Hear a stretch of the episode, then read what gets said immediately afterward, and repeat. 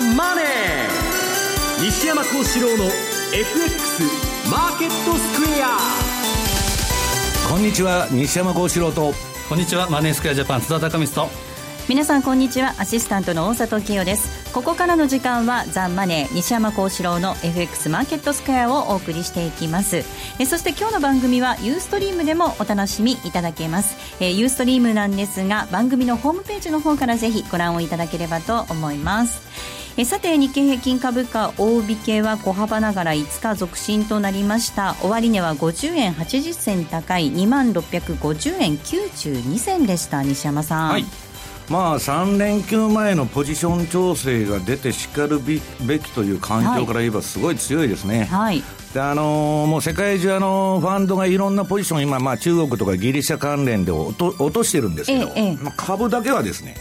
まあ、あんまりあの売らないというファンドが多くて。やっぱりあの利上げ、アメリカも後ずれ観測になってますし、まあ、まだあの今年相場あるという感じで見てるんじゃないですかね。うん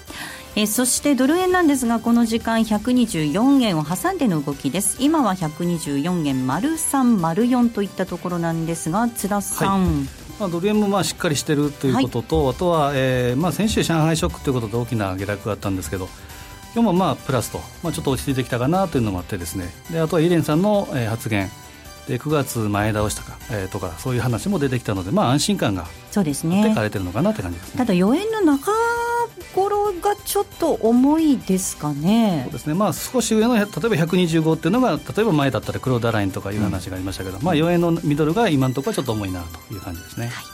えさてユーストリームの日ということで特別プレゼントをご用意いたしております。番組特製のクオカード500円分を5名の方にプレゼントです。えプレゼントご応募にはキーワードが必要になってまいります。えユーストリームの画面もしくはえ番組のエンディングで発表していきます。キーワードを添えていただいて番組のホームページの方からお申し込みください。え締め切りなんですが8月6日です。8月6日になっています。たくさんのご応募お待ちしております。またリスナーの皆さんからのコメントもお待ちしています。ホームページの方をご覧いただきまして番組の掲示板からお寄せいただければと思います。投資についての質問などを随時受け付けております。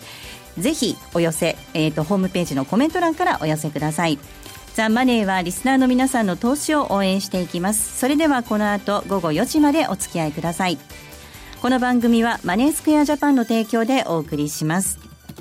えそれではまずは今日のマーケット改めて振り返っていきましょう。大引けの日経平均株価、先ほどもお伝えしましたが、え小幅ながら5日続伸となりました。終値50円80銭高い、え2650円92銭でした。トピックス2.11ポイントのプラス1662.94。え東証一部の売買高概算で18億7308万株。売買代金ですが、え2兆449億円となりました。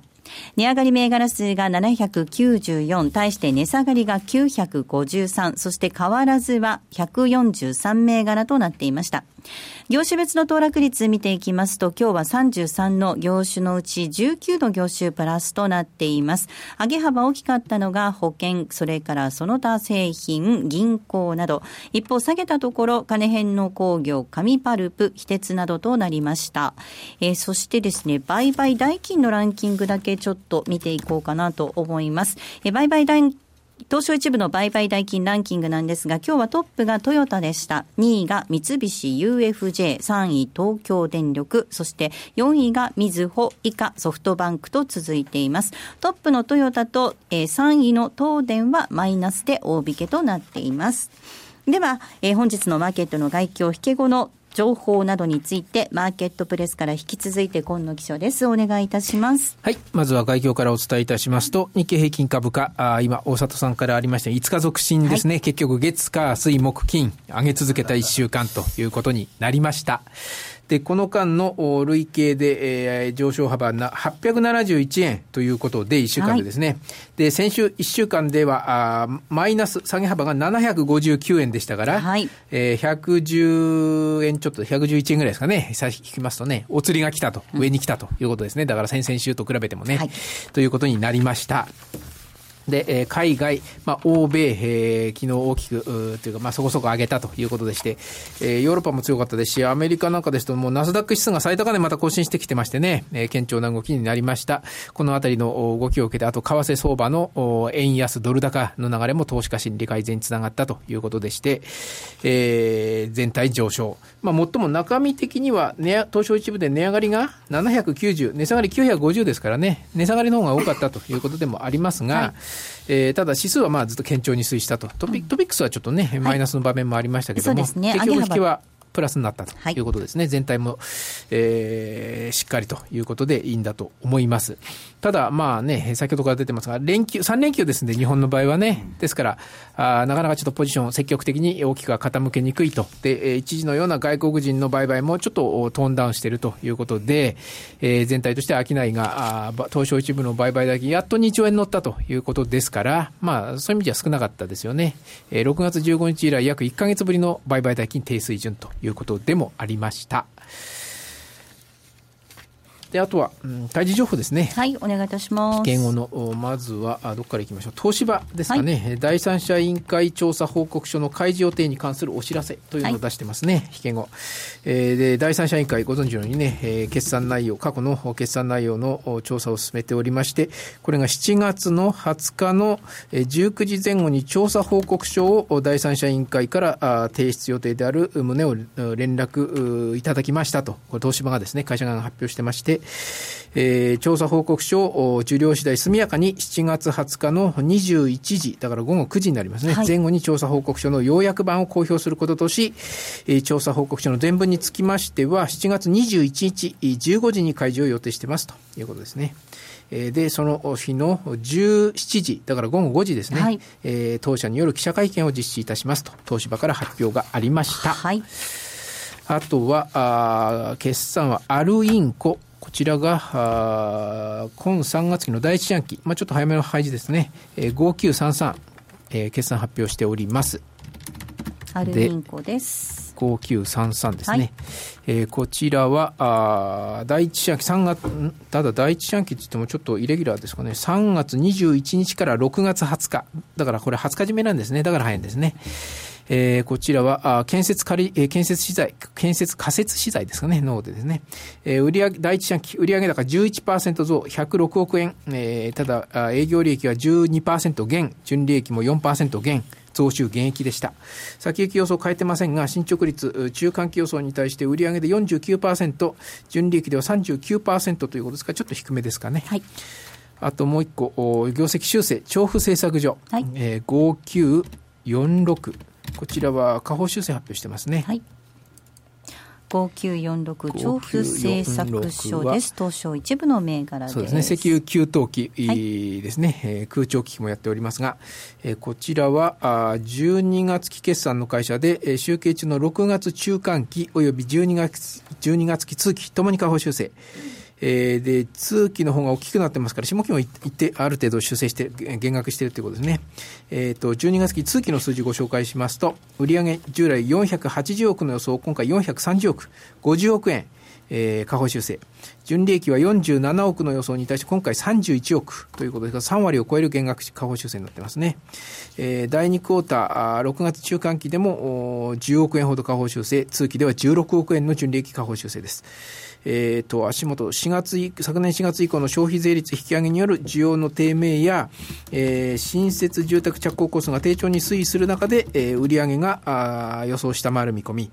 あとは売上の低迷による売上総利益の減少で利益も予想より下回る見込みになりましたと。で、通期についても総じて厳しい状況は続くというふうに会社側では見ているようですね。はい。終値確認しておきましょう。まずは東芝です。6502。今日は、えー、上昇となりました。えー、7円50銭高の376.8円ということです。そして5933のアルインコ、えー、こちらは3円安の、えー、1136円、えー、5946調布製作所、えー、2951円5円のマイナスで大引けとなっています。河野さん、どうもありがとうございました。失礼しました。では、ここで一旦 CM です。気になるレースが今すぐ聞ける。ラジオ日経のレース実況をナビダイヤルでお届けします。開催日のレースはライブで3か月前までのレースは録音でいつでも聞けます。電話番号は0570-008460 0570-008460 0570を走ろうと覚えてください。情報量無料かかるのは通話料のみ。ガイダンスに従ってご利用ください。ソニーの卓上ラジオ。ICF-M780N 好評発売中。デザイン操作性もシンプルなホームラジオです。ラジオ日経のほか AM、FM が受信できます。お休みタイマーと目覚ましタイマー機能付きで価格は税込1万1880円。送料が別途かかります。お申し込みは0335954730ラジオ日経通販ショップサウンロードまたはネットショップサウンロードまで。Today えー、トゥデイズマーケット、まずはここで主な通貨のレートを確認しておきましょう。えー、ドル円なんですが、この時間124円の丸4丸5です。ユーロ円135円の丸2丸8です。そしてユーロドル1.088487での推移となっています。えー、では、ここで津田さんから、えー、外況、そして今後のポイントなどについてお願いいたします。はい、えー、まずはあの今週の振り返りをしてみたいんですけど、えー、今週やはり注目されたのが日米欧の中央銀行の総裁発言、はい、特に15日水曜日、えー、イエレン議長の、えー、下院での議会証言内容、これにじ、えー、字幕が集まったんですけど、はい、結論から言うと、年内利上げが適切、うん、で、そういうコメントを受けて、9月利上げっていうのが現実味を帯びたと。いうこともあり、ドルは相対的に強気推移となりました。で、えー、議長発言の骨子、これを抜粋してみると、第一四半期の低迷は過去の話だと、はい、とドル高と原安がもたらすアメリカ経済の成長や物価への影響は時間とともに消滅するとか、うん、中国やギリシャのリスクを、えー、認識しつつも、えー、世界の成長は予想よりも早く進捗する可能性がある、うん、主にアップサイドを注目した、そういうコメントになりました。で公の場で発言するたびにあのよくですね、えー、バブルの守護神というふうに、えー、イレンさんやりましたけど、えー、その、えー、タイミング、えー、議会証言後はですね、ニューヨークは下に向かったということもあります。ということは、いよいよその現実味を帯びてきた利上げがですね、えー、そういったリアクションなのかなというふうに思いますが、個人的にはまだまだ一波乱、二波乱あるのかなというふうには思ってます。あと、昨日 ECB の理事会とその後のドラギさんの会見がありました。はい、でこの ECB がギリシャ向けの緊急流動性支援、ELA 枠を9億ユーロに引き上げた。まあ、この金額の大小はですね、ちょっとどうなのかなというふうには思うんですけど、まあ、それを横に置いといて、ギリシャが次回の支援の交渉に入るまでの間、70億ユーロのつなぎ融資に、えー、欧州金融、えー、安定メカニズム、これを活用することで、えー、EU の財務大臣らが一致したと。ということは、賞味の級であったの20日の、えー、ECB 保有のギリシャ、えー、国際償還、35億ユーロ。なんとか目処がついたということで、まあ、一服感があると、ただ、莫大な借金を新たな莫大な借金で返すと。はいまあ、無限ループ的なあの自転車操業みたいな感じですけど、まあ、ギリシャ問題は先週の放送でもおっしゃったと思うんですけど、やっぱり長丁場になりそうですね。であと、えーまあ、気になるのは中国、上海市場の動きではあるんですけど、これは本編で、えー、西山さんにはじっくりと話していただくということとして、来週の注目は、その中国経済と関連性の高い、えー、オーストラリア、ニュージーランド、この指標ですね。で、21日火曜日、これは RBA の議事録の公表。で、翌日の22日水曜日、これが、えー、豪州の CPI。で、あとは追加利下げ観測のある、えー、ニュージーランド準備銀行のオフィシャルキャッシュレート。これが23日木曜日。で、同じ日にトルコの中銀。はい、この政策金利の発表もあります。で、えー、事前予想ではニュージーランド、えー、RBNZ は0.25の利下げ。で、えーまあ、トルコ中銀はこれ、据え置きじゃないかというふうな予想ではあるんですけど、うん、まあ、南アフリカ、これも含めて、各国中央銀行の政策金利動向、これに注目が集まる1週間となりそうですね。はい。では改めて西山さん、今、津田さんからもお話がありました、はい、中国のお話なんですが、はい、今日は上海4%近い上昇とはなっていますが、はい、どうでしょうか？うん、これあの、中国がまあバブル崩壊してえらいことになるという人とですね、はい、えー、いや、大したことないんだということで、今、真っ二つに意見が分かれてるんですね。うん、で、私はまあ、あの、この放送でも言ってきたように、まあ、なんとかなるとまだ。はい要するに中国って金があるんですよ。で、あの、この中国の、まあ、動乱の与える、まあ、動乱じゃないや、暴落の与える影響。はい。まあ、むしろ日本経済にとってはあんま良くないなという感じなんですけど、ただまあ株価指数がいくら下がろうが、ワールドインデックスの中に3%ぐらいしか入ってないんで、まあそれは大したことないだろうと。はいいうことなんですけどね。ただまあ、あの、みんながびっくりしちゃったと。要するにあまりにも、その、まあ、めちゃくちゃな政策ばっか、まあ、あの、場当たり的に出してきましたんで、はい、まあ、半ばまあ、資本主義でないことがばれちゃったみたいなことになってるんですけど、ただですね、あのー、これ今の中央銀行バブルということで言いますと、中国は打つ手があって、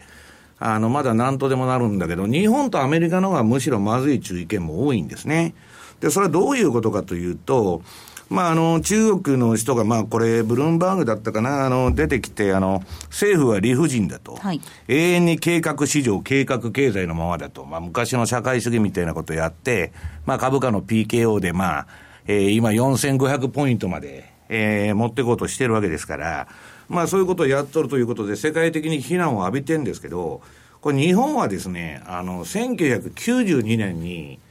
宮沢さんが PK を始めてから、23年間 PKO 相場なんですね、ずっと。えー、大なり小なりなんか対策やって、うんぬんやってると。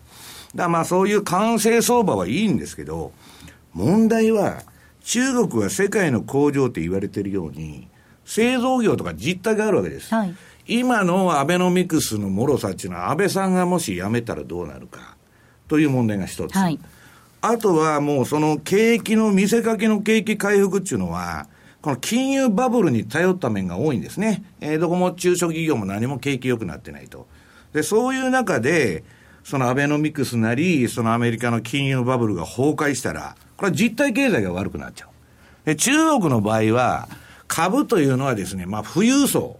いわゆるその、まあ、言葉は悪いですけど、賄賂経済で儲けてるような国ですから、要するに、その株でも儲けようなんていうのはですね、どちらかというと、富裕層でない人が、みんな殺到してたわけで、だから実体経済に与える影響っていうのはですね、そんなないんじゃないかと言われてるんですね。実体経済に与える影響はそんなにないということ、ただ本当にあの津田さん、今回は場当たり的な政策ありましたけれども、まだまだちょっと目離せない感じではありますよね。そうですね。まあ、えー、おっしゃるプラスアルファというと、不動産、もともと不動産がですね、あれだけ良かったわけですけど、それから、えー、逃げ、逃げてきたというか、投資層が株に向かったというのがあると思うんですけど、うん、まあ、株の人口です、個人投資家が8割、で、えー、共産党員の数を抜いたっていう8900万人ですか、個人の投資家だけで。はい。えーまあ、それでもですね、この今回のその3週間かけて30%上海株が下落したっていうのがあるんですけど、うん、よくよく見なければいけないのは、まあ、1年前に、1年間で150%上げてます、ね、はい、で30%下げてると。まあ、この20%がまあ健全な、えーまあ、ガス抜きと見るかどうかということではあるんですけど、うん、まあ、そこでやられたのはですね、後からパーティーに参加した、はい。えー、ような方々が、まあ、シャドーバンキングで入ってきた人ですね。もともとの本当にさっき言ったように富裕層というのは、もうちょっとですね、まあ、不動産にまだ残ってるかいうことだと思うので、まあ、与える影響をおっしゃる通りですね、少ないのかなというふうに思うんですけどね。あの西山さん、その、はい、日米の話も出てきたじゃないですか、ええ、そのファンド税は逆にその中国なんかよりも、その日本とかアメリカとかの状況を気にしてるっていうことなんですか、え、要するに、QE 頼みという意味で言えば、中国のウエイトよりに日本だとかアメリカが QE 頼みに経済がなってると。はいいうことなんですよ。えだから中国は、まあ、要するに実体経済と関係ないところで、そのバブルを起こしてるんですけど、はい、じゃあこのバブルが全部株で、まあ、飛んじゃったとしてもですね、うん、一応製造業という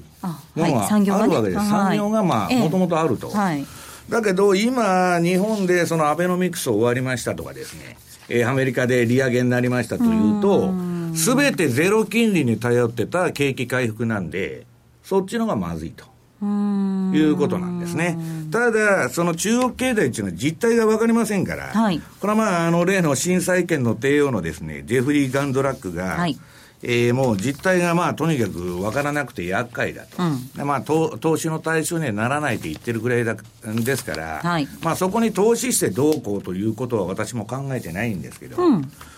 まあ、とりあえずは一旦落ち着くのかなと。ただ、下げ相場っていうのは普通下げ3波で来るんですね。はい。だから今一回落ち着いてリバウンドしてますけど、まあ、しばらくしたらまた下げは、えー、あるんじゃないかというふうに私は思ってますけどね。うんそうですよね。どうなっていくのかな。本当まだまだ目が離せないなっていう感じですよね。うそうなんですね。まあ、だけどとりあえずは、あの、中国の問題は、まあ、まだ人民銀行が、えー、PKO に乗り出してないわけですから、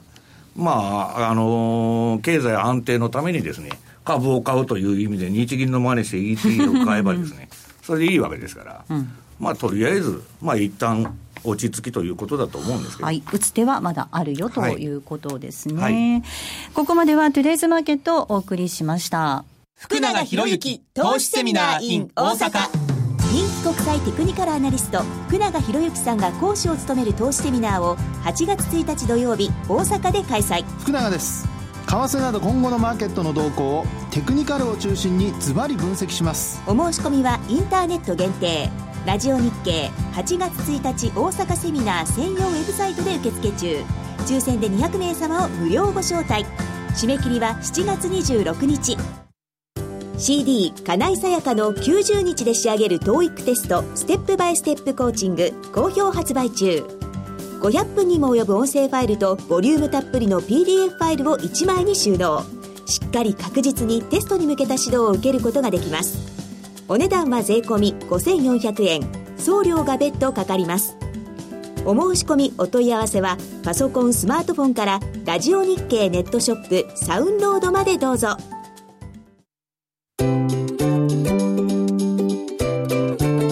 M2J トラリピーボックス。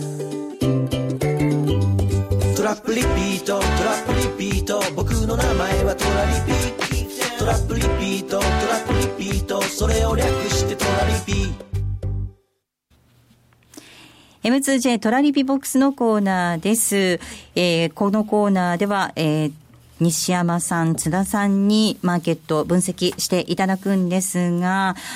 津田さん、はい、あの、今、テレズマーケットのコーナーで西山さんから中国のお話ありました、はい、で中国経済と密接に関わりのあるオーストラリアとかニュージーランド、こちらに対する懸念というのが強まってきてますね。もともと資源価格、まあ、鉄鉱石とかですね乳製品、今日はあの資料でお持ちしたので見ていただきたいんですけど、はい。まあ、特にニュージーランドはですね当然、中国の経済要因が、えー、ちょっと弱いということであるんですけど、やっぱりもともとは乳製品価格がどんと下が下がっていると。いうので、また利下げ懸念、追加利下げの懸念というのがあってですね、はい、チャートで見るとやはりよろしくない、またしばらく下値を試していくような、そういう展開になりそうなんですね。うん。で一方のオーストラリアどうか、これも鉄鉱石価格っていうのが、一時に比べれば下げ止まったような感もあるんですけど、はい、まだやっぱり弱い、うん、であとは原油、もともとなる原油がですね、イランの歴史的なあの核合意があったということで、そうなれば原油がですね、ものが出てくるということもあるので、うん、そうなると全般的に国際商品もですね、下押しをするのかなというふうに見てるんですけど、えーまあえー、例えばこう月足のチャートも今日用意したんですけど、例えば5ドル円の、えー、月足のボリンジャーバンドを見てあげると、えーまあ、マイナス2シグマ、売られすぎの基準であるマイナス2シグマにワンタッチしているような形になっているということ。でニュージーランド、これもですねマイナス2シグマ、同じように売られすぎのところまで来てるということで、ちょっと逆にこれを抜ければ、ですねどん。どん下に行ってしまう可能性があるんですけど、うん、今のところはサポートされるのかなというふうには見てるんですが、やはり中国、先ほど言ったように、この問題が、えー、今後どうなるかというのに注目が必要ですね。あの西山さん、そのオセアニア通貨の動向、はい、それから商品価格、このあたりも本当、注意必要ですよね。まあ、国際商品は下がるのはしょうがないですね。中国、まあ、最も影響を受けますし、あの、今の鉄鉱石の絡みで言いますと、はい、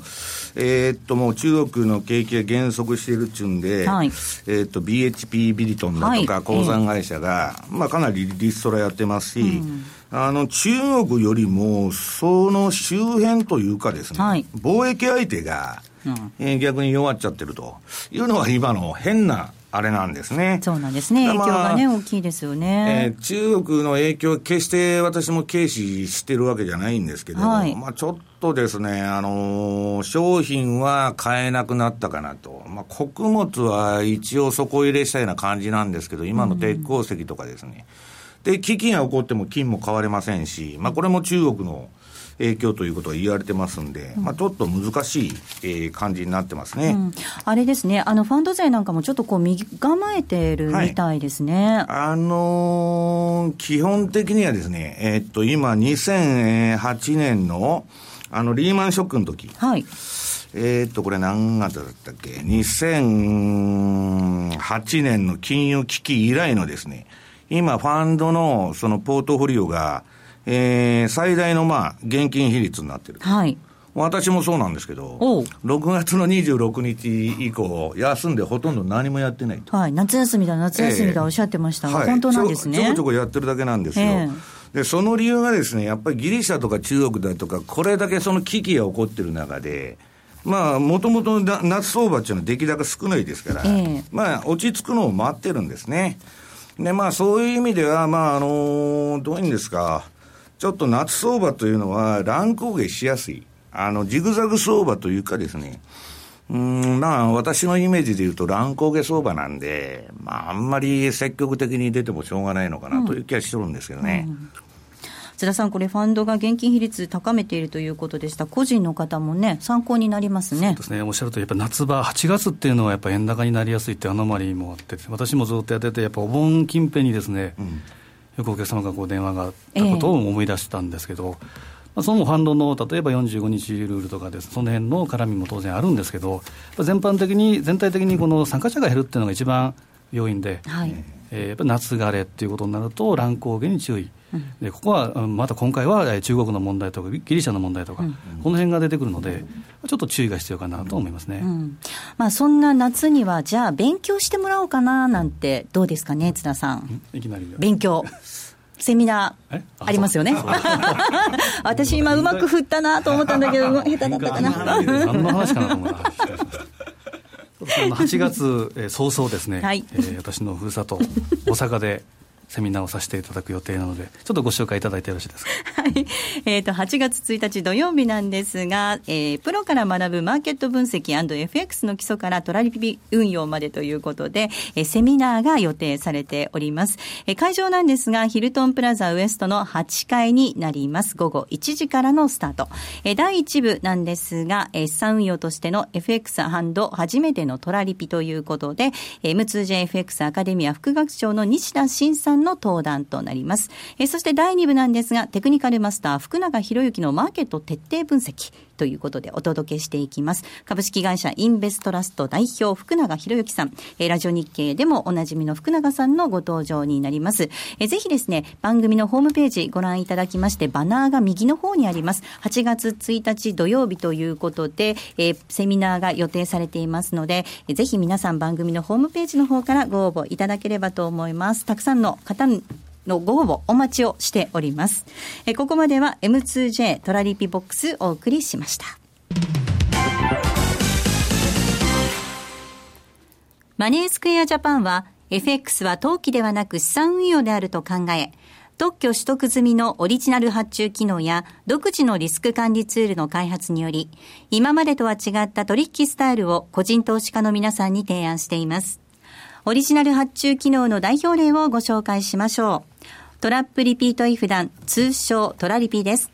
これは普段忙しくて、為替レートや情報などを頻繁にチェックできないような方々にも、しっかりと投資できる手法を作りたい。そんなコンセプトで開発しました。具体的には、もしもこのレートで買えたらいくらで売るといった注文、つまりイフダンをたった1回設定するだけで、複数発注できる、つまりトラップができ、さらに成立後、自動的に注文を繰り返すリピート機能まで備えたマネースクエアジャパン独自の発注機能です。一度設定すれば手間なく24時間収益チャンスが狙えます。またトレード画面に貼り付いて相場の動きにやきもきすることもないので、感情に左右されない取引が可能です。リアルの取引に入る前にトラリピを試してみたい。そんな方には実際のトレード画面、実際のカーセレートで取引できる FX のバーチャル取引、トラリピ FX バーチャルをご用意しています。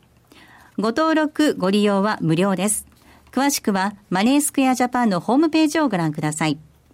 マネースクエアジャパンが提供する外国為替証拠金取引は、外国為替相場の変動や各国市場金利の変動により損失を被ることがあるほか、その損失は投資金額を上回る恐れがあります。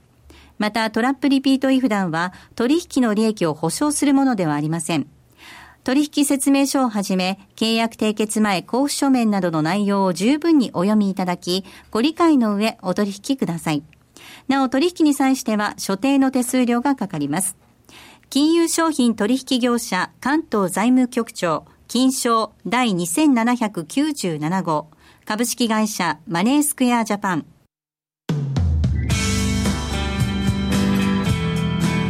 西山幸四郎の FX マーケットスクエア。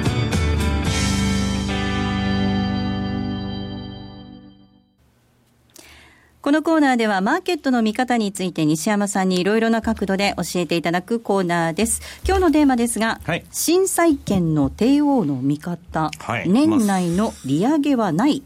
ということ最近この人当たってるんですよね。で、金利の見通しもですね、この人が一番当たってるんですよ。はい、ガントラックさんですね。みんなね、イエレンがもう QE3 上げ、えー、やめてから、その、半年後にまあ、金利上げるかしら、みたいなことを言ってですね、議会で。はい、まあまあ、普通はまあ、半年後ね、みたいなことを言ってですね。はい。まあ本当だったら今年の3月までに利上げやってないといけないんですけど、えー、まあこの人はそんな無理だと、うん、いうことをずっと言っとってですね、はい、で、えー、9月利上げもですね、もうないんだと。で、まあ、年1回12月にやるんじゃないかということで、ファンド税も非常に注目してたわけですけど、はい、これがですね、あの、イエレンのちょうど議会証言と同じ日に、CNBC のなんかセミナーみたいなの出てきて、もう年内利上げないと言っとんですね。で、やったら大失敗で、また利下げだと。利上げした後。そういう結果になると言い切ってですね、で、まあ私、今の相場にすっごい違和感を持ってるんですけど、うん、イエレンは何も言っとらんのですね。あのー、あれで年内利上げするって今までと同じパターンで言ってて、えー、何にも変わってないわけです。で、あの日のその発言をイエレンの取って年内に利上げするからドル買いだと。はいそういうふうにも動きましたね。えドル買いは起こってるんですけど、じゃあですね、さああの、利上げをするのにアメリカのね、金利が下がったり、FF 金利の、うん、えー、利上げ時期が後ずれしてるんですよ、当当日、イエレンのその日に。でこんなめちゃくちゃな相場ないじゃないかと。いうことで言ってたんですけど、その時にまあちょうどガンドラックのその発言が出ましてですね、市場はガンドラックの方を 取ったわけですね、イエレンより。で、ただ、あの、舐めちゃうとダメなのは皆さん、その、えっと、イエレンは、まあ、議長の立場上何も、まあ、言わないのは普通なんですけど、彼の、あ、かあの、彼女のその腹心のサンフランシスコ連銀の総裁とか、はい、あるいはスタンレー・フィッシャーがですね、はい、まあ一応9月にやってもおかしくないっていう構えだけは崩してないんで、もしかしたらやるかもわからない。うん、ただ今、市場がみんなの12月中予想してますから、私は9月利上げになったら、びっくらこいたと。いうことで波乱が起きると思ってるんです。うん、で、私の戦略っていうのは、えっと、7、8で動いてもいいんですけど、9月にそれをも、もと、えー、持ち越したくないんですね、ポジションを。まあ、空10っていうのはどうしても秋の、えー、下落の季節ですから、でそこで引っかかりたくないなと。ただまあ、あの、この人はまあ、超当たり屋のガンドラックがですね、そういうことを言っとるということは、やっぱり注意しといた方がいいと。で、あの、よくこういう解説する人にですね、あの、FRB のドット、ドットチャートがどうのかなと、はい、あんなもん誰もファンド税なんかで、誰も一人気にしてませんよ。だって何にも当たってないんだもん、今まで。とんでもない市場との、市場金利との格差でしょう。あんなん見て誰が相場するんだと。まあ、それはネタには使われるんですよ、相場の解説も。はい、ただ、一番その明確にその表してるね、FF 金利の先物。はい。これはみんなあの金使って、ええ。要するに市場に入ってるわけですから、真剣な人がやってるんですけど、評論家とか学者とかのですね、うん、分析聞いてたって、何の意味もないってことなんですね。はい。今日チャートありますか？えー、っと、えー、何のですか？何かお見せしたいものありますか？お見せしたいものというのは、えー、っと、今日ドル円、あまず、じゃあちょっとチャート、ここのところ相場、はい、えー、上海から。上海のこのチャート見ると、え？はい。大丈夫ですか？はい。えー、何が面白い？上海のチャート見るとですね、えー、これまあものすごい売りトレンドが走ってたと。はい。で、このチャートの上の方は青いのがその26日の標準偏差で、えー、赤が、えー、14日の ADX と、まあ相場の方向性を表すあれなんですけど、今ピークアウトしまして、えー、相場的にはレンジ相場。うん、まあ乱高下です、これ。中国は多分。はい。そういうあれなんですけど、で、まあ、えー、下のですね、あのー、赤いのと青いのが出てますよね。で、青いのが売り相場なんですけど、それが終わりまして、うん、まあ今、とりあえずもう調整相場で、多分上がっても下がっても私は何の意味もない相場と。いう感じで見てるんですね。で、危機が起こるのは、この調整が終わってから次のトレンドが出るとき。はい。まあ、この7月というよりも8月以降ですね、今のパターンから多分見るというふうに思ってるんです。うん、で、私は今、あの、ドル円しかほとんど売買してませんでです。はい、あの、してなかったんですけど、えー、これがですね、えー、今度は13日エンベロープ。はい、ドル円のです。えーこれあの、13日移動平均の下1%になったら、えー、全部買うと。はい。で、2%だったらもっと買うと。で、戻ったとこを売るという売買を今年続けてきたんですけど、うん、この前もまあ下2%のところでぴったり止まりましてですね、で、そこから今戻して、えー、上の1%まで行ってんですね。で、そこそこもういいとこまで行っちゃって、で、うん、えっ、と、先ほど津田さんが黒田ラインとの絡みで125円と。はい。言うとですね、もう黒田の牽制、黒田ラインから上は牽制がもしかしたら出るかもわからないということで言えば、ファンド税は24円台の半ば以降は売りたいんですね。もう利食いたいんですね。で、下は今、まあ、ブローカーに今日朝聞いてたら、えー、23円の70から50。ここはまあ買いたいというファンドが多いと言うんですけど、まあ基本的には、あの、この上の標準偏差と ADX 見ていただくと、調整中ですから、かなりいいところまでもう調整してるんですけど、まあ、次のトレンドが出てですね、はい、上がればですね、さあついていきますけど、うんそうでない限り、私はまだ様子見ということなんですね。はい、であの先ほどお話にあった米、アメリカの利上げがもし後ずれするんであればですよ、ガントラックが言うように、はい。はい、これ、株式市場にとってはまだバブルします、はい、もう明らかにプラスですね、だから、うん、私あの、ガンドラックがあのジャンク債市場はね、ビルの20階から飛び降りて、今、18階まで落ちてるところなんだと。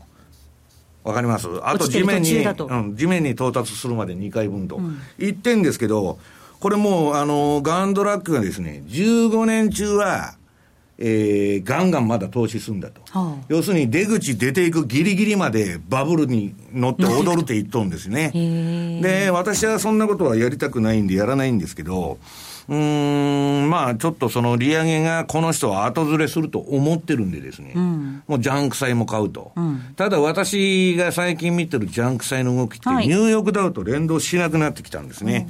あとは、えー、ジャンク債から得られるリターンが非常に悪い。うん。だから、ちょっとおかしくなってきてるのはもう確かなんです。ね、リスク高いんだったら、リターンも高いのが期待できるはずなのにっていうところですよねあのニューヨークダウ見ても、ほとんど上がってるって言ったって横ばいですから、うん、まあそういう意味では、ちょっとなんかもう、あの相場の末期という感じはしない。でもないんですけど、うん、だから利上げがまあ仮にガンドラックが言うように後ずれするんであればですね、まだまだバブルすると。だからあの、この前の日経平均まあ2万2000ぐらいいきますよっていうのは、私は基本的に後ずれすると思ってるからなんですね。津田さん、この利上げのタイミングをめぐってはいろんな意見がありますが。そうですね、まあ、本当にあのやることは決まってるんですけど、いつになるか、9月なのか、12月なのか、先なのかっていう話で、えー、まあこれはもう前に言ったと思うんですけど、まあ、本心を探るならっていうのもあるんですけど、はい、イレンさんは副議長時代、2012年にレポートで2016年の年王とかいう話もしているぐらいです、本音を言えばっていう話も話もあるんですけど、まあ、ただ FRB の責務は何かとデュアルカレンシーは物価の安定と雇用の最大化ですから、はい、まあ、これを見て、えー、決めるというのは当然のごとく、当然ですから、うん、まあ、9月、次出てくるのは FMC 後の、えー、記者会見ですから、うん、そこまではまあ2か月。あちょっと長いなという気がするんですね、そういう意味で言えば、雇用はね、あの先週の数字で言ったように、実態は非常に悪いわけですよ。はいでもう一つは、その CPI コアデフレーターの動きなんですけど、これも2017年までは、えー、2017年にやっと2%到達するような予想ですね、FRB 自体の。私は焦らないんじゃないかなと思ってるんですけどね。あの、えっと、そうなってくるとですよ、あの、ただ、アリバイ的には1回ぐらい年内にはやるんじゃないかなんて、前から西山さんおっしゃってはいますよね。うん、やる必要はないんだけど、あんまりにも、その、遅らしてると、バブルが走る可能性があると。ただ今、バブルは走ってませんから、ずっと横ばいでしょ、アメリカの株も。そんなにまあ、ブブカ相場って我々言ってるようにですね、1センチずつ上がっていくような、あの、棒高跳びの世界記録みたいな相場なんで、まあ、急がないんじゃないかなという気がするんですけどね。だからこの中国とギリシャの問題、どっちにしたって調整が長くなるんで、まあ、やらないんじゃないかと思うんですけど、ただ9月にもしやったら、うん。えー、そこで調整が来るというふうに私は見てますけど。はい。えここまでは西山幸四郎の FX マーケットスクエアをお送りしました。気になるレースが今すぐ聞ける。ラジオ日経のレース実況をナビダイヤルでお届けします開催日のレースはライブで3ヶ月前までのレースは録音でいつでも聞けます。電話番号は0570-008460 0570-008460 0570を走ろうと覚えてください。情報量無料かかるのは通話料のみ。ガイダンスに従ってご利用ください。朝礼の3分スピーチ話すネタがないよ。はいラジコ。晩ご飯のメニューが決まらないわはいラジコ。野球やってるのに残業だ。はいラジコ。寂しくて眠れないの。はいラジコ。あなたのそばにいつだってスマホで聞けるパソコンで聞けるラジコ。ラジオ日経。ラジオ日経。ラジオ日経。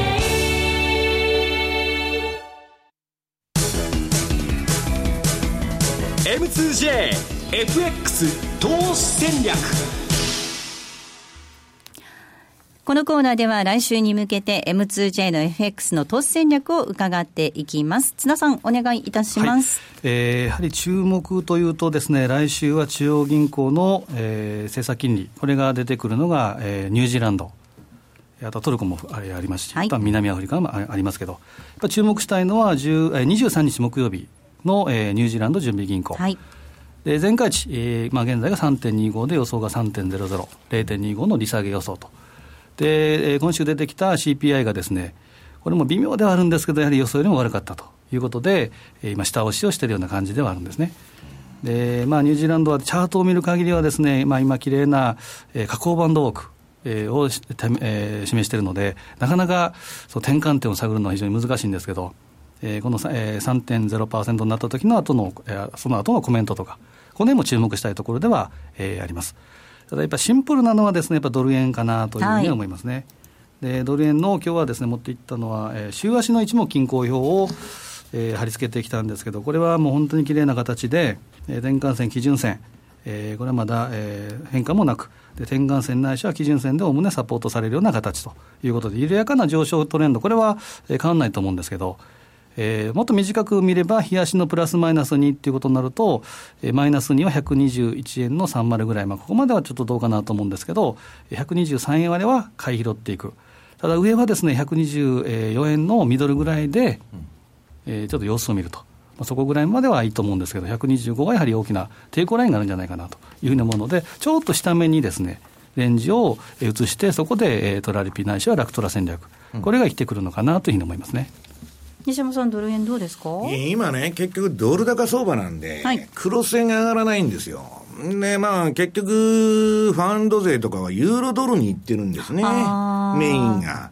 で、ドル円もそのドル高相場だから上がってるんですけど、要するに黒田ラインっていうのがありますから、そうすると今24円の、その、まあ、上がるかもわかりませんよ。6円、7円で上がるかもわかりませんけど、25円超の黒田ラインを考えると、24円買って1円ですよね、取れるの。は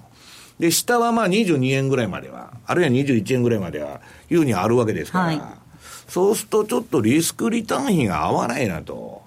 だから、押したら私も買うんですけど、それはまあ今なんかなかなか押してこないんでですね、うん、まあちょっと様子見とるところなんですね。はい。そして先ほどお話に出てきたニュージーランドドル円、こちらについては、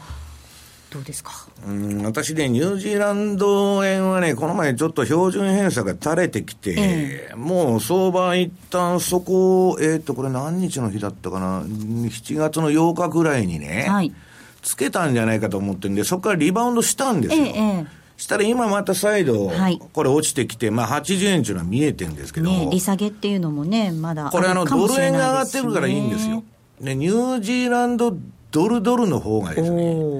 これがですね、これも一旦ちょっといいとこまで来たなと思ったら、今またあの、冷やしの21日、ボリンジャーバンドの1シグマの外に飛び出てきてますんで、うん、まあ、無理をせずにですね、小さいポジションで買い下がっていくには、もういいとこまで来てんですけど、この前から言っていくように。うん、とにかくまだまあ、その8月のオセアニア通貨安っていうアノマリがありますんで、はい、とにかくちょっとずつ、うん、まあ、買うんならですよ。えー、拾っていくっていう作戦がいいんじゃないかなと。あんまりこんなところでドバッと買ってもですね、まだまあ中国もなんだかんだ言って落ち着いてないわけですし、